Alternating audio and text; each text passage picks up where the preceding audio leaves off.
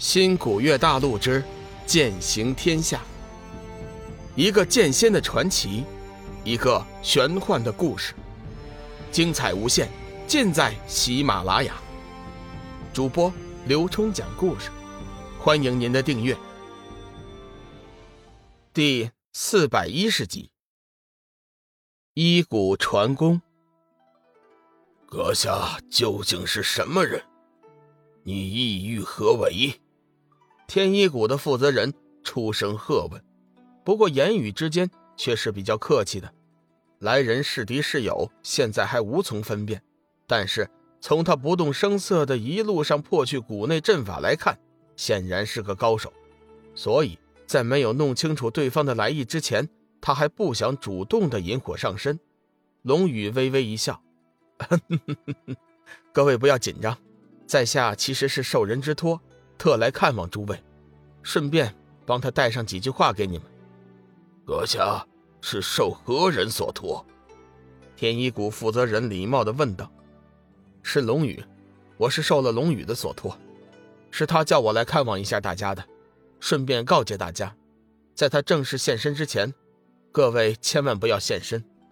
听到龙宇，三位老者明显身体微微一颤。天一谷负责人激动地说。宗主他老人家现在还好吗？他人在哪里？我们能见到他吗？老者的眼中闪烁着无比期待的光辉。龙宇暂时遇到了一些小麻烦，还不能现身。他现在是在一个极为安全的地方，等到时机成熟了，他就会现身的。到时候也是各位的出头之日。我再次告诫各位，在龙兄弟没有现身之前，你们必须静静的待在这里。绝对不能现世。你们可能还不知道，目前修真界面临着一场空前的劫难，弄不好各派可能都会消亡。天一谷的负责人急忙喝退周围的修真，随后作揖道谢：“在下华天云，多谢道友带话给我们。今日之恩，他日我等必将报答。如果方便的话，还请道友帮我们给宗主带句话。”说我们很好，不劳宗主他老人家挂念，我们一定会谨遵他的嘱咐，潜心在这里修炼，静候他老人家的到来。一定，我一定将你们的话带到。对了，龙兄弟还叫我带给你们一套修炼心诀，希望你们能依照此诀潜心修炼。龙宇在天涯海阁卖药的时候，曾经得到了不少的高级修炼法诀。这会儿正好拿出来送给自己的门人。三人接过龙宇所传的功法晶石后，急忙拜谢。若不是龙宇拦住，三人早就跪下了。三人虽然修为不是很高，但是却是真正识货的人。只是随便看了几眼，便知道宗主带给他们的是三套不同的、适合他们三门修炼的高级法诀。有了这套法诀。加上天一谷的灵药，他们坚信，等到宗主亲临的时候，三门的力量将得到很大的提高。到时候，他们将追随宗主一起叱咤风云。想想当年宗主在缥缈阁的遭遇，三人心里就是一阵的不舒服。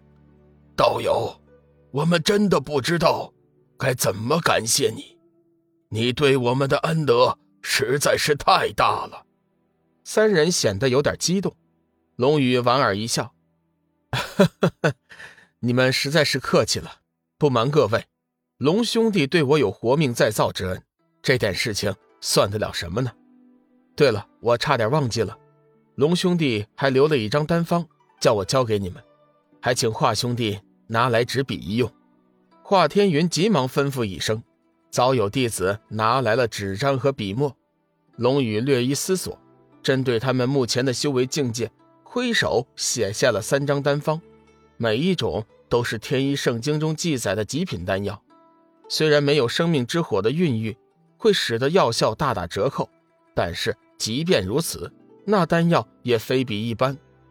华天云接过丹方，仔细的看了一会儿，连声叫好，扑通一声就跪在了地上：“道友，请受我一拜。”龙宇急忙将华天云扶了起来。华兄真是客气了，我不过是受人所托，要谢你们还是等见到了龙兄弟再当面谢他吧。”停了一下，龙宇说：“各位，时间不早了，在下还有别的事情要处理，我就先告辞了。”华天云本想带着两位兄弟前去相送，却被龙宇阻止了。等到龙宇的身影完全消失的时候，一直没有说话的手拿羽扇的老者说：“华老大，你不觉得这个人很奇怪吗？”老三，此话怎讲？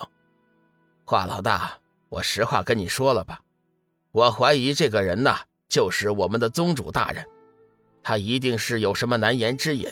不方便以真面目和我们见面，才易容成另外的样子。嗯，老三，你的想法和我是一样的，我也觉得来人就是我们的宗主大人。面带凶相的老者微微笑道：“华天云笑道，我也赞同你们的观点，我也认为来人就是宗主大人本人。事实上，在龙宇默写丹方的时候。”华天云就开始认定了，三种丹方全是天一谷的不传之秘，宗主他绝对不会找人代传，这是其一。再则，来人默写丹方的时候，显然经过了一番考虑，三种不同的丹方，皆是根据目前三门弟子的修为而定的，同时所有药物也是苗圃中所有的。由此可见，他说的代人传方绝对是骗人的。宗主就算再厉害，也不可能事先预知他们的修为高低和苗圃中的药草。华老大，你看，宗主一定是遇到了什么难题。从今天起，我们三门弟子应该更加严格要求自己，尽快的修为提升，好尽快帮助宗主大人。不错，我们一起努力。鬼门、魔门两大军团本来原定今天到达玄青山，谁知道他们双双派了使者，说是出现了一点小意外，还需三天方能到达。修真会盟的几位长者得到消息后，对魔门和鬼门表示了不满，决定派人前去催促。谁知太虚尊者却否定了众人的决议，告诫大家还是要耐心等待。如此一来。众人自然不敢有什么意见。龙宇尚未加冕，闻听此事后一笑了之，并不在意。中午的时候，空明大师、紫云真人一起找了过来，说是有事要汇报。龙宇心知两人的性格，若非大事，绝对不会如此焦急，急忙问道：“两位如此焦急，莫非是发现了黑暗魔帅的踪迹吗？”空明大师说。不错，盟主。今天早上点卯的时候，南宫世家的三位刚过元婴期的修真弟子莫名的失踪了。我担心此事是黑暗魔帅做的，特来禀报盟主，希望盟主能拿个主意。龙宇点了点头，问道：“先说说南宫世家的情况吧。”紫云真人接过话题说。南宫世家是一个古老的家族式修真门派，门中皆是自家子弟，修为都不是很高，突破元婴期的也就是六个人，分别是两位长老、当代家主，还有三位年轻子弟。和一般的修真门派不同，家族式的修真门派一向和世俗走得很近。龙宇突然打断道：“如果我没有猜错的话。”南宫世家失踪的三名弟子，应该是那三位年轻的修真吧。本集已播讲完毕，感谢您的收听。